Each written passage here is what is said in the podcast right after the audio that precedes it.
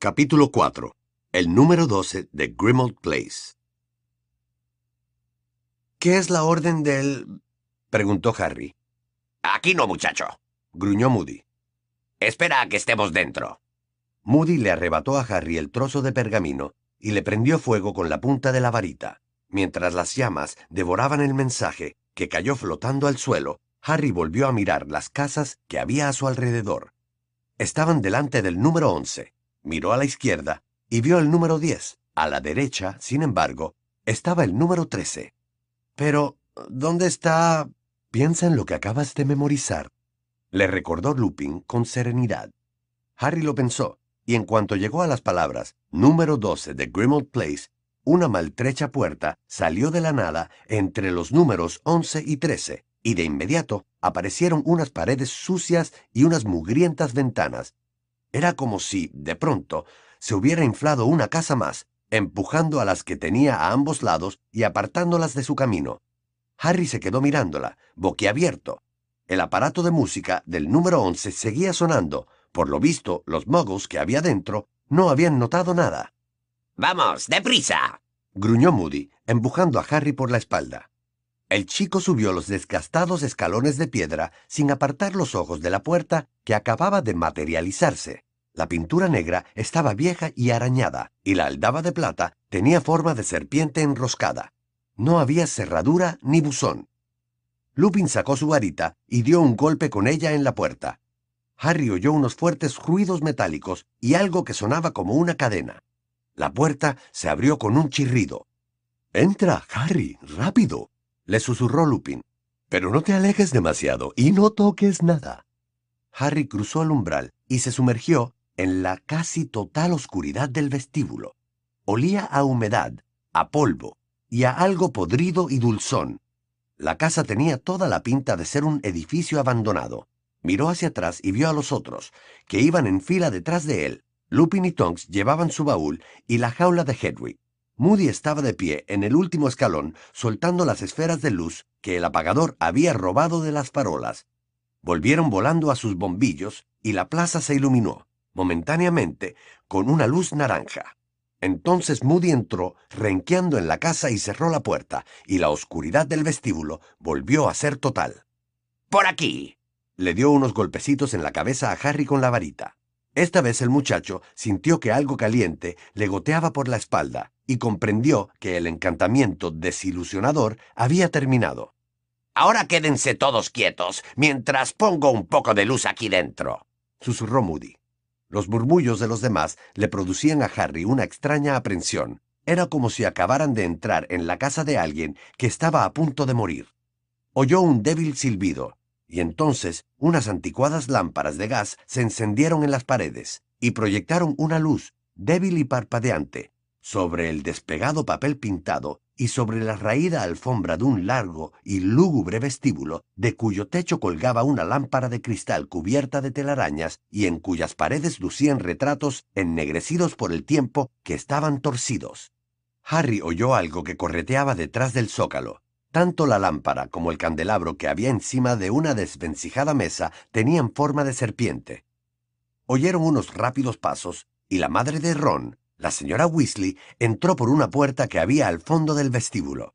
Corrió a recibirlos con una sonrisa radiante, aunque Harry se fijó en que estaba mucho más pálida y delgada que la última vez que la había visto. ¡Oh, Harry! ¡Cuánto me alegro de verte! susurró y lo estrujó con un fuerte abrazo. Luego se separó un poco de él y lo examinó con ojo crítico.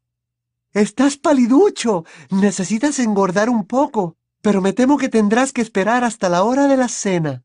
Luego, dirigiéndose al grupo de magos que Harry tenía detrás, la señora Weasley volvió a susurrar con tono apremiante. Acaba de llegar. La reunión ya ha comenzado. Los magos emitieron ruiditos de interés y una expectación y empezaron a desfilar hacia la puerta por la que la señora Weasley acababa de aparecer. Harry se puso también en marcha, siguiendo a Lupin, pero la señora Weasley lo retuvo. No, Harry, la reunión es solo para miembros de la Orden. Ron y Hermione están arriba. Puedes esperar con ellos hasta que se acabe. Luego cenaremos. Y habla en voz baja en el vestíbulo. añadió con un susurro apremiante. ¿Por qué? No quiero que se despierte nada. ¿Qué es lo que... Ya te lo explicaré más tarde. Ahora debo darme prisa. Tengo que asistir a la reunión. Pero antes te enseñaré dónde vas a dormir. Se llevó un dedo a los labios y lo precedió de puntillas. Pasaron por delante de un par de largas y apolilladas cortinas, detrás de las cuales Harry supuso que debía de haber otra puerta.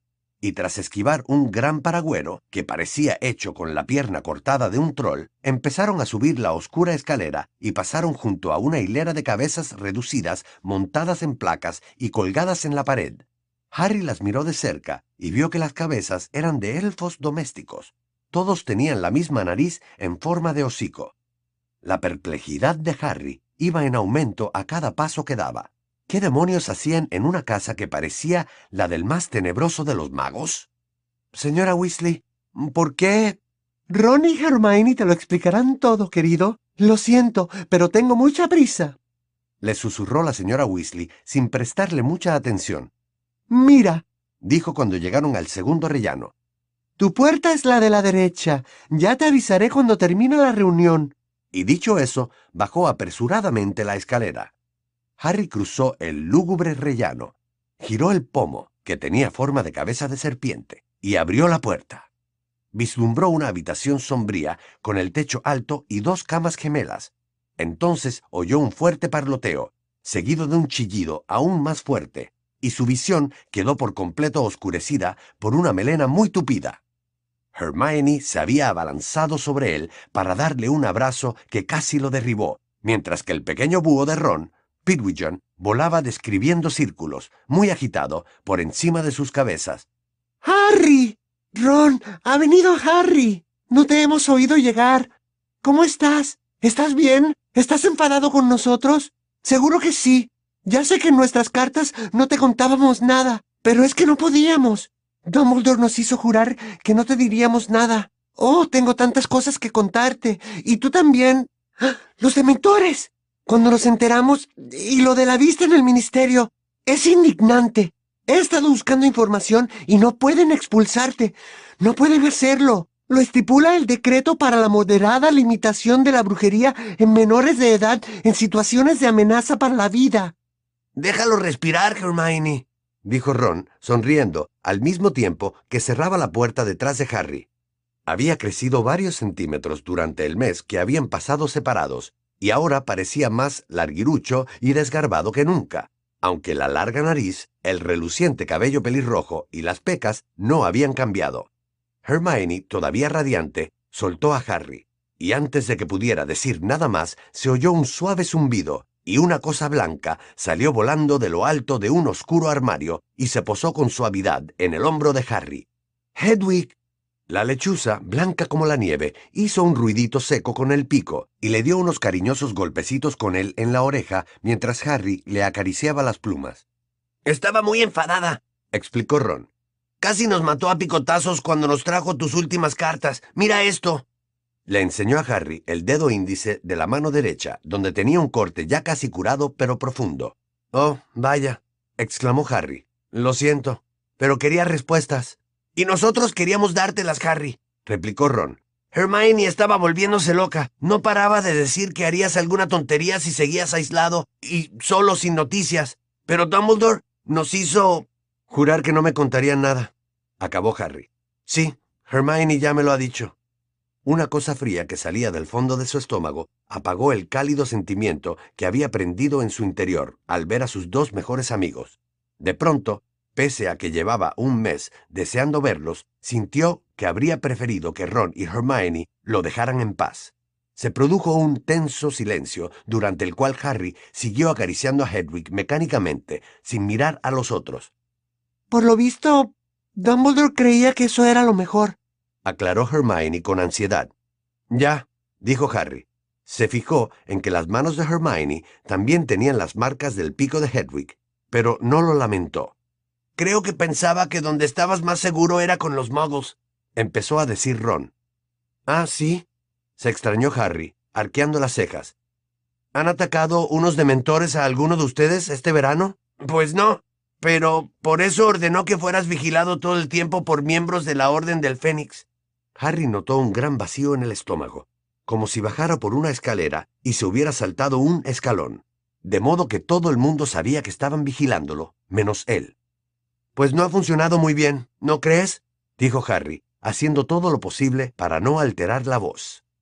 Al fin y al cabo he tenido que cuidarme yo solito, ¿no? Dumbledore estaba furioso, comentó Hermione, con una voz casi atemorizada. Nosotros lo vimos. Cuando se enteró de que Mundungus había abandonado su puesto antes de que terminara su turno, daba miedo verlo. Pues mira, me alegro de que se marchara, replicó Harry con frialdad.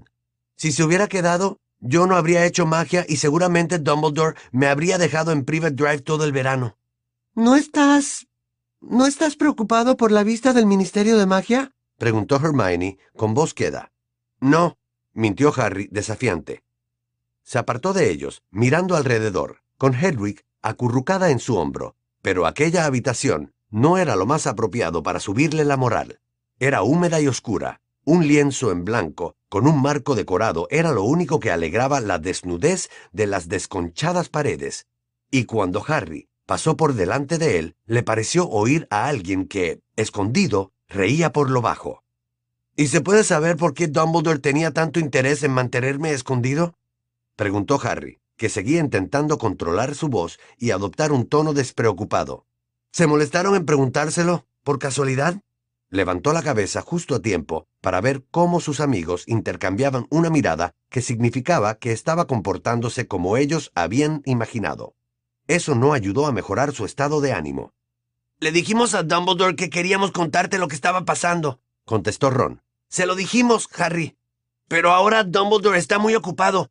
Solo lo hemos visto dos veces desde que vinimos aquí. Y no tenía mucho tiempo para nosotros. Nos hizo jurar que no te contaríamos nada importante cuando te escribiéramos. Dijo que los búhos podían ser interceptados. De todos modos, habría podido mantenerme informado si se lo hubiera propuesto, replicó Harry de manera cortante. No irás a decirme que no conoce formas de enviar mensajes sin búhos, ¿no? Hermione miró a Ron y dijo. Yo también lo pensé, pero él no quería que supieras nada. Quizá piense que no se puede confiar en mí, dijo Harry, observando con atención sus expresiones. No seas idiota, contestó Ron, que parecía muy desconcertado. O que no sé cuidar de mí mismo. Claro que no piensa nada de eso, exclamó Hermione, agitada. Entonces, ¿por qué tenía que quedarme en casa de los Dursley mientras ustedes dos participaban en todo lo que estaba pasando aquí? Preguntó Harry. Las palabras salieron atropelladamente de su boca, y a medida que las pronunciaba, el volumen de su voz iba aumentando. ¿Por qué ustedes dos están al corriente de lo que está ocurriendo? Eso no es cierto, lo interrumpió Ron. Mamá no nos deja acercarnos a las reuniones. Dice que somos demasiado jóvenes. Pero sin poder contenerse más, Harry se puso a gritar. Ah, ya. No han estado en las reuniones. Qué bien. Pero han estado aquí, ¿verdad? Han estado juntos. Yo, en cambio, llevo un mes atrapado en la casa de los Dursley. Y yo he hecho cosas mucho más importantes que ustedes dos. Y Dumbledore lo sabe. ¿Quién salvó la piedra filosofal? ¿Quién se deshizo de Riddle? ¿Quién les salvó la vida cuando los atacaron los dementores?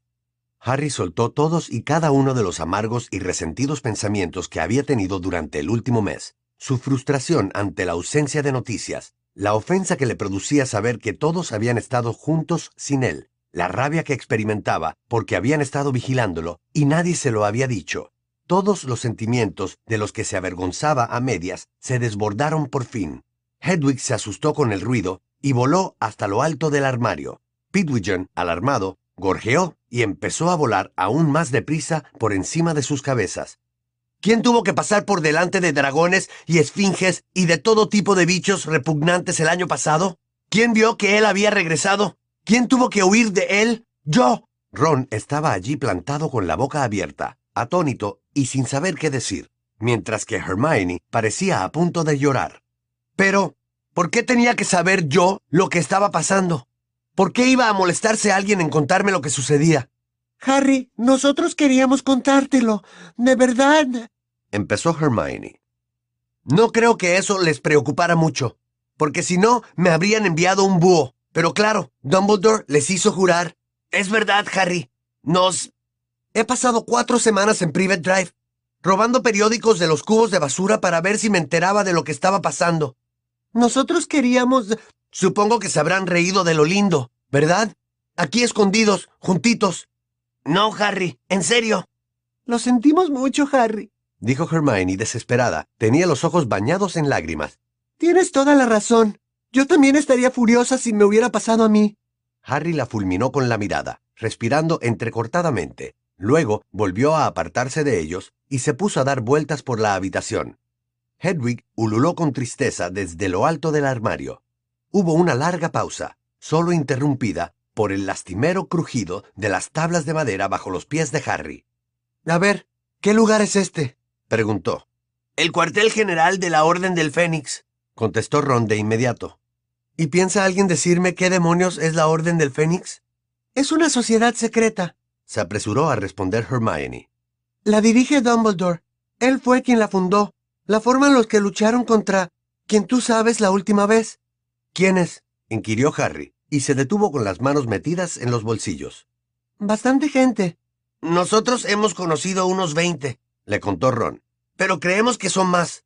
¿Y bien? preguntó Harry, mirándolos con atención. Este. dijo Ron. ¿Qué? Voldemort exclamó Harry enfurecido, y Ron y Hermione hicieron una mueca de dolor. ¿Qué pasa? ¿Qué está tramando? ¿Dónde está? ¿Qué vamos a hacer para detenerlo? Ya te lo hemos dicho, la Orden no nos deja participar en sus reuniones, comentó Hermione nerviosa. Así que no tenemos muchos detalles, pero sí una idea general. Se apresuró a añadir al fijarse en la expresión de los ojos de Harry. Verás, Fred y George han inventado unas orejas extensibles explicó Ron. Son muy útiles. ¿Orejas? Extensibles, sí. Pero últimamente hemos tenido que dejar de usarlas porque mamá nos descubrió y se puso hecha una fiera.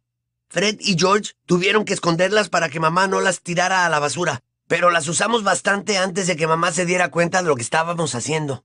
Ahora sabemos que algunos miembros de la Orden están siguiendo a unos conocidos mortífagos. Están vigilándolos. Otros se dedican a reclutar a más gente para la Orden intervino Hermione. Y otros montan guardia no sé dónde, concluyó Ron. Siempre están hablando de las guardias. ¿No será que me vigilan a mí, verdad? dijo Harry con sarcasmo. Ah, claro, aseguró Ron como si acabara de comprenderlo. Harry soltó un bufido. Se puso a pasear de nuevo por la habitación, mirando a cualquier sitio, menos a Ron y a Hermione. Entonces, ¿qué han estado haciendo ustedes dos si no los dejaban entrar en las reuniones? preguntó. Decían que estaban muy ocupados. Y lo estábamos, contestó Hermione con rapidez. Hemos descontaminado esta casa. Llevaba muchos años vacía y se había criado de todo. Hemos conseguido limpiar a fondo la cocina, casi todos los dormitorios, y creo que mañana nos toca el sa... ¡Ah! Con dos fuertes estampidos, Fred y George, los hermanos gemelos de Ron, se habían materializado de la nada en medio de la habitación. Pidwigen gorjeó, más alterado que las otras veces, y echó a volar para reunirse con Hedwig en lo alto del armario. ¡Paren de hacer eso! ordenó Hermione a los gemelos, que tenían el mismo cabello pelirrojo que Ron, aunque más tupido y ligeramente más corto. Hola, Harry, lo saludó George con una radiante sonrisa. Nos ha parecido oír tu dulce voz. No reprimas tu rabia, Harry. Suéltalo todo, le aconsejó Fred, también sonriente. Quizá haya una o dos personas a 80 kilómetros de aquí que no te han oído. Veo que han aprobado los exámenes de aparición, comentó Harry malhumorado. Con muy buenas calificaciones, confirmó Fred, que tenía en la mano una cosa que parecía un trozo de cuerda muy largo, de color carne. Habrían tardado unos 30 segundos más si hubieran bajado por la escalera, dijo Ron. El tiempo es galeones, hermanito, repuso Fred, bueno, Harry, estás dificultando la recepción. Estas son las orejas extensibles, añadió ante la expresión de desconcierto de Harry, y le mostró la cuerda que tenía en la mano y que, según vio Harry, empezó a arrastrarse hasta el rellano. Estamos intentando oír lo que pasa abajo. Tengan mucho cuidado, les recomendó Ron, mirando la oreja. Si mamá vuelve a encontrar una de esas... Vale la pena correr el riesgo. La reunión de hoy es importante dijo Fred. Entonces se abrió la puerta y por ella entró una larga cabellera pelirroja. Hola, Harry, Saludó alegremente la hermana pequeña de Ron, Ginny. Me ha parecido oír tu voz. Miró a Fred y a George y añadió. No van a conseguir nada con las orejas extensibles. Mamá le ha hecho un encantamiento de impasibilidad a la puerta de la cocina.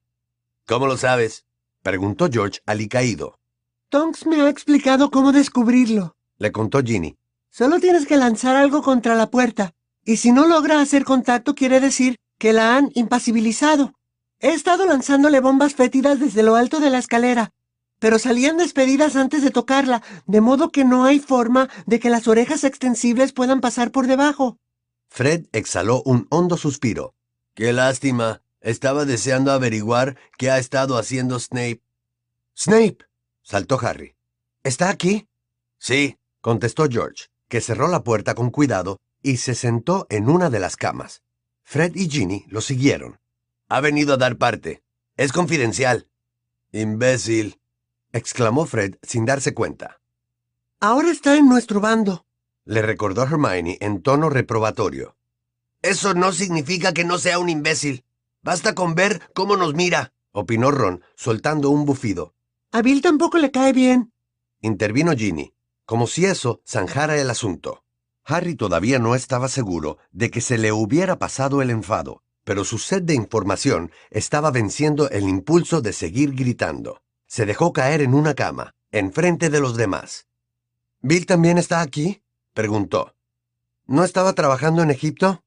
Solicitó un trabajo de oficinista para poder volver a casa y colaborar con la orden, aclaró Fred. Dice que echa de menos las tumbas, pero... esbozó una sonrisita de suficiencia. Esto tiene sus compensaciones. ¿Qué quieres decir? ¿Te acuerdas de Flair de la Cour? dijo George. Ha aceptado un empleo en Gringos para perfeccionar nuestro idioma. Y Bill le ha dado un montón de clases particulares añadió Fred con tono burlón. Charlie también ha entrado en la orden, prosiguió George. Pero todavía está en Rumania. Dumbledore quiere que entren en la orden todos los magos extranjeros que sea posible, y Charlie intenta captarlos en sus días libres. ¿Eso no podría hacerlo Percy? preguntó Harry. La última noticia que tenía del tercero de los hermanos Weasley era que trabajaba en el Departamento de Cooperación Mágica Internacional del Ministerio de Magia. Al oír las palabras de Harry, los Weasley y Hermione intercambiaron miradas cómplices y llenas de misterio. Pase lo que pase, no menciones a Percy delante de mis padres, advirtió Ron a Harry con voz tensa. ¿Por qué no? Porque cada vez que alguien nombra a Percy, papá rompe lo que tenga en las manos y mamá se pone a llorar, contestó Fred. Ha sido espantoso, añadió Ginny con tristeza. Me parece que nos hemos librado de él, dijo George con una expresión muy desagradable en la cara. ¿Qué ha pasado? preguntó Harry. Percy y papá discutieron, comenzó Fred. Nunca había visto a papá discutir así con nadie. Normalmente es mamá la que grita. Fue la primera semana después de terminar el año escolar, continuó Ron. Estábamos a punto de venir a reunirnos con los de la orden. Percy llegó a casa y nos dijo que lo habían ascendido. ¿Bromeas? dijo Harry. Aunque sabía que Percy era una persona muy ambiciosa, tenía la impresión de que el hermano de Ron no había logrado mucho éxito con su primer empleo en el Ministerio de Magia. Percy había cometido el grave descuido de no darse cuenta de que su jefe estaba en manos de Lord Voldemort, a pesar de que en el ministerio nadie lo habría creído, pues todos pensaban que el señor Crouch se había vuelto loco. Sí, a todos nos sorprendió, afirmó George porque Percy se metió en un buen lío por lo de Crouch, y hubo una investigación y todo. Dijeron que Percy debería haberse dado cuenta de que Crouch estaba chiflado y que habría tenido que informar a algún superior. Pero ya conoces a Percy. Crouch lo había dejado al mando, y él no iba a protestar. Entonces, ¿cómo es que lo han ascendido? Eso fue exactamente lo que nos preguntamos nosotros, respondió Ron, que parecía encantado de poder mantener una conversación normal ya que Harry había parado de gritar. Llegó a casa muy satisfecho de sí mismo, más satisfecho incluso de lo habitual. No sé si podrás imaginártelo. Y le dijo a papá que le habían ofrecido un cargo en la oficina del propio Fudge. Un cargo muy importante para tratarse de alguien que solo hacía un año que había salido de Hogwarts. Asistente junior del ministro. Creo que esperaba que papá se quedara muy impresionado. Pero papá no se quedó nada impresionado, comentó Fred con gravedad. ¿Por qué no? preguntó Harry. Verás, por lo visto Fudge se pasea hecho una furia por el ministerio vigilando que nadie tenga ningún contacto con Dumbledore, explicó George. Es que últimamente Dumbledore no está muy bien visto en el ministerio, agregó Fred. Todos creen que solo causa problemas al decir que quien tú sabes ha regresado. Papá dice que Fudge ha dejado muy claro que todo el que tenga algo que ver con Dumbledore ya puede ir vaciando su escritorio, dijo George. El problema es que Fudge sospecha de papá, pues sabe que se lleva bien con Dumbledore y siempre ha creído que papá es un poco raro por su obsesión con los muggles. Pero, ¿eso qué tiene que ver con Percy? preguntó Harry, confundido. A eso quería llegar. Papá cree que Fudge solo quiere tener a Percy en su oficina porque pretende utilizarlo para espiar a nuestra familia y a Dumbledore. Harry emitió un débil silbido. Me imagino que eso a Percy le encantó. Ron soltó una risa un tanto sarcástica. Se puso hecho una fiera. Dijo, bueno, dijo un montón de cosas terribles. Dijo que había tenido que luchar contra la mala reputación de papá desde que entró a trabajar en el ministerio y que papá no tiene ambición y que por eso siempre hemos sido... Bueno, ya sabes, que por eso nunca hemos tenido mucho dinero. ¿Qué? se extrañó Harry, incrédulo, mientras Ginny hacía un ruido de gato enojado. Ya, ya, musitó Ron, con un hilo de voz. Y eso no es todo. Dijo que papá era un idiota por relacionarse con Dumbledore, que Dumbledore iba a tener graves problemas y papá se iba a hundir con él, y que él, Percy, sabía dónde estaba su lealtad, con el ministerio, y que si papá y mamá iban a convertirse en traidores al ministerio, él pensaba asegurarse de que todo el mundo supiera que ya no pertenecía a nuestra familia. Hizo su equipaje aquella misma noche y se fue. Ahora vive aquí, en Londres. Harry maldijo por lo bajo. Percy siempre había sido el que menos le gustaba de todos los hermanos de Ron, pero jamás habría imaginado que pudiera decirle semejantes cosas al señor Weasley. Mamá lo ha pasado muy mal, prosiguió Ron, descorazonado. Ya te imaginas, llorando y eso. Vino a Londres para intentar hablar con Percy, pero él le cerró la puerta en las narices. No sé qué hace Percy cuando se encuentra a papá en el trabajo. Supongo que ignorarlo. Pero Percy tiene que saber que Voldemort ha regresado, opinó Harry. No es idiota. Tiene que saber que sus padres no se expondrían a perderlo todo si no tuvieran pruebas. Sí, bueno, tu nombre también salió en la discusión. Siguió explicando Ron, y le lanzó a Harry una mirada furtiva. Percy dijo que la única prueba que tenían era tu palabra, y no sé, no creía que eso fuera suficiente. Percy se toma muy en serio todo lo que dice el profeta, añadió Hermione con aspereza, y los demás asintieron. ¿De qué estás hablando? quiso saber Harry, mirando alrededor. Todos lo observaban con recelo. No, ¿no recibías el profeta? preguntó Hermione nerviosa. Sí, claro, respondió Harry. ¿Lo has leído bien? insistió ella, aún más nerviosa. No de cabo a rabo, confesó Harry, poniéndose a la defensiva. Si tenían que informar de algo relacionado con Voldemort, lo harían en la primera plana, ¿no? Los otros hicieron una mueca de dolor al oír aquel nombre. Hermione prosiguió. Bueno, tendrías que haberlo leído de cabo a rabo para descubrirlo, pero... Bueno, el caso es que te mencionan un par de veces por semana. Pero yo lo habría visto. Si solo leías la primera plana, no, repuso Hermione, moviendo negativamente la cabeza. No estoy hablando de grandes artículos, solo te incluían de pasada, como si fueras un personaje de chiste. ¿Qué demonios? Es muy desagradable, la verdad, prosiguió Hermione, con una voz que denotaba una calma forzada.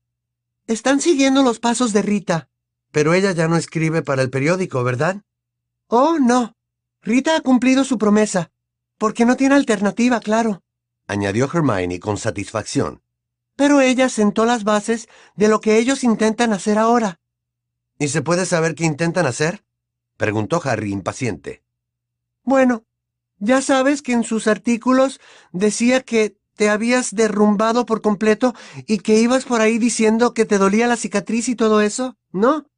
Sí, dijo Harry, que recordaba a la perfección las historias que Rita Skeeter había contado de él. Pues ahora te describen como un pobre iluso que solo quiere llamar la atención y que se cree un gran héroe trágico o algo así, explicó Hermione, muy deprisa, como si de esa forma sus palabras fueran a dolerle menos a su amigo. No paran de incluir comentarios insidiosos sobre ti. Si aparece alguna historia exagerada o rocambolesca, dicen algo como una historia digna de Harry Potter. Y si alguien sufre un accidente divertido, escriben, esperemos que no le quede una cicatriz en la frente, o luego tendremos que idolatrarlo como a... Yo no quiero que me idolatren, saltó Harry, acalorado. Ya lo sé, lo interrumpió Hermione, asustada. Ya lo sé, Harry. Pero, ¿no ves lo que están haciendo? Quieren minar tu credibilidad. Apuesto cualquier cosa a que Fudge está detrás de todo esto. Quieren hacer creer a los magos de a pie que no eres más que un niño estúpido, un poco ridículo, que va por ahí contando cuentos chinos porque le gusta ser famoso y quiere que se hable de él. Yo nunca he buscado... Yo no quería... Voldemort mató a mis padres, farfulló Harry. Me hice famoso porque él mató a mi familia y porque no consiguió matarme a mí. ¿Quién va a querer ser famoso por algo así? ¿No se dan cuenta de que preferiría no haber... Ya lo sabemos, Harry, dijo Ginny de todo corazón. Y como es lógico, no han mencionado ni una sola palabra del ataque de los dementores, añadió Hermione. Alguien se lo ha prohibido. Y eso sí, habría sido una historia sonada. Dementores sueltos ni siquiera han informado de que violaste el Estatuto Internacional del Secreto. Creíamos que lo harían, porque eso encaja perfectamente con esa imagen de ti, de fanfarrón estúpido. Creemos que están aguardando el momento de tu expulsión. Entonces se van a poner las botas. Si te expulsan, claro. Especificó.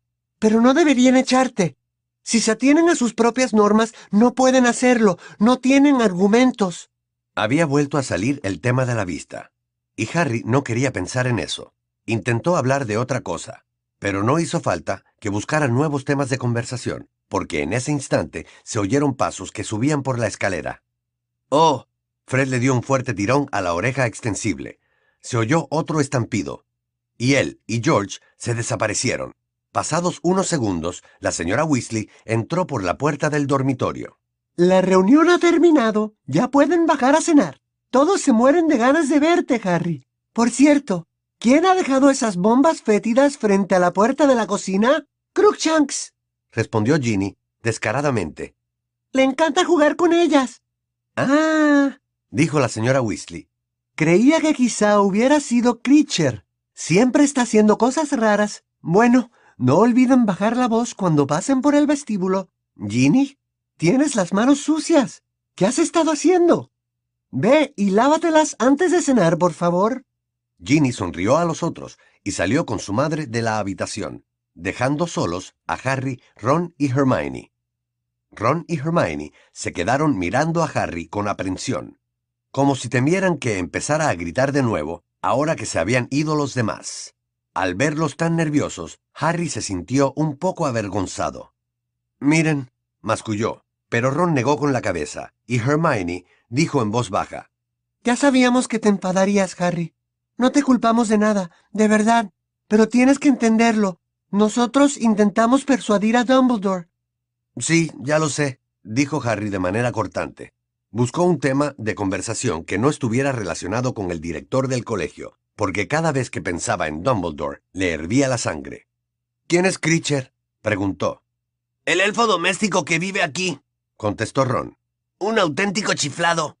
Hermione miró a Ron, frunciendo el entrecejo. No es ningún chiflado, Ron.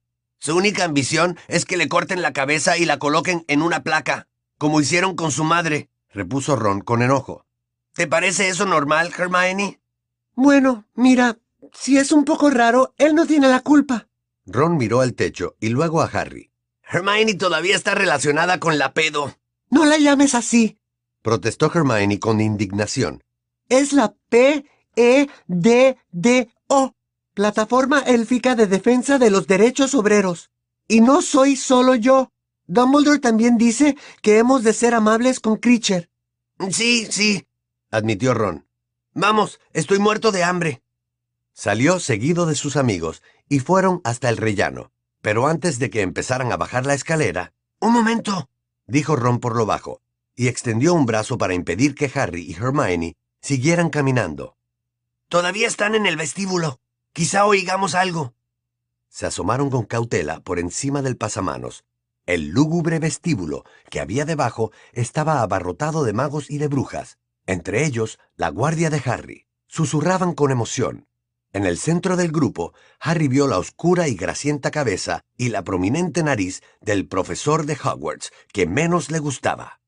El profesor Snape. Harry se inclinó un poco más sobre el pasamanos. Le interesaba mucho saber qué hacía Snape en la Orden del Fénix. En ese instante, un delgado trozo de cuerda de color carne descendió ante los ojos de Harry.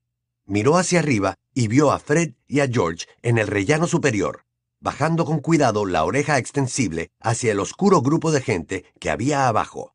Pero al cabo de un momento, todos empezaron a desfilar hacia la puerta de la calle y se perdieron de vista.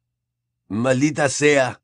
Oyó Harry susurrar a Fred mientras recogía de nuevo la oreja extensible. Oyeron también cómo se abría la puerta de la calle y luego cómo se cerraba. Snape nunca come aquí. Le dijo Ron a Harry en voz baja. Por suerte. Vamos. Y no olvides hablar en voz baja en el vestíbulo, Harry. Le susurró Hermione. Cuando pasaban por delante de la hilera de cabezas de elfos domésticos colgadas en la pared, vieron a Lupin, a la señora Weasley y a Tonks junto a la puerta de la calle, cerrando mediante magia los numerosos cerrojos y cerraduras en cuanto los restantes magos hubieron salido. Comeremos en la cocina. Susurró la señora Weasley al reunirse con ellos al pie de la escalera. Harry, querido, si quieres cruzar el vestíbulo de puntillas, es esa puerta de ahí. ¡Patatum! Tonks. gritó la señora Weasley, exasperada, y se dio la vuelta para mirar a la bruja. Lo siento. Gimoteó Tonks, que estaba tumbada en el suelo. Es ese ridículo paragüero. Es la segunda vez que tropiezo con... Pero sus últimas palabras quedaron sofocadas por un espantoso, ensordecedor y espeluznante alarido. Las apolilladas cortinas de terciopelo en que Harry se había fijado al llegar a la casa se habían separado, pero no había ninguna puerta detrás de ellas. Durante una fracción de segundo, Harry creyó que estaba mirando por una ventana, una ventana detrás de la cual una anciana con una gorra negra gritaba sin parar, como si estuvieran torturándola. Pero entonces cayó en la cuenta de que no era más que un retrato de tamaño natural, aunque el más realista y desagradable que había visto en su vida. La anciana echaba espuma por la boca, sus ojos giraban descontrolados y tenía la amarillenta piel de la cara tensa y tirante. Los otros retratos que había en el vestíbulo detrás de ellos despertaron y empezaron a chillar también, hasta tal punto que Harry cerró con fuerza los ojos y se tapó las orejas para protegerse del ruido. Lupin y la señora Weasley fueron corriendo hacia el retrato e intentaron cerrar las cortinas y tapar a la anciana, pero no podían con ellas, y la anciana cada vez gritaba más fuerte y movía sus manos como garras. Parecía que intentaba arañarles la cara. ¡Cerdos! ¡Canallas! ¡Subproductos de la inmundicia! ¡Y de la cochambre! ¡Mestizos mutantes! ¡Monstruos! ¡Fuera de esta casa! ¿Cómo se atreven a contaminar la casa de mis padres? Tonks seguía disculpándose por su torpeza mientras levantaba la enorme y pesada pierna de troll del suelo. La señora Weasley desistió de su intento de cerrar las cortinas y echó a correr por el vestíbulo, haciéndoles hechizos aturdidores a los otros retratos con su varita. Y un hombre de largo cabello negro salió disparado por una puerta que Harry tenía enfrente. Cállate, vieja arpía. Cállate. Bramó y agarró la cortina que la señora Weasley acababa de soltar. La anciana palideció de golpe. ¡Tú! rugió, mirando con los ojos como platos a aquel hombre. ¡Traidor! ¡Engendro! ¡Vergüenza de mi estirpe! Te digo que te calles. le gritó el hombre, y haciendo un esfuerzo descomunal, Lupin y él consiguieron cerrar las cortinas. Cesaron los gritos de la anciana, y aunque todavía resonaba su eco, el silencio fue apoderándose del vestíbulo, jadeando ligeramente y apartándose el largo y negro cabello de la cara, Sirius, el padrino de Harry, se dio la vuelta. Hola, Harry. Lo saludó con gravedad. Veo que ya has conocido a mi madre.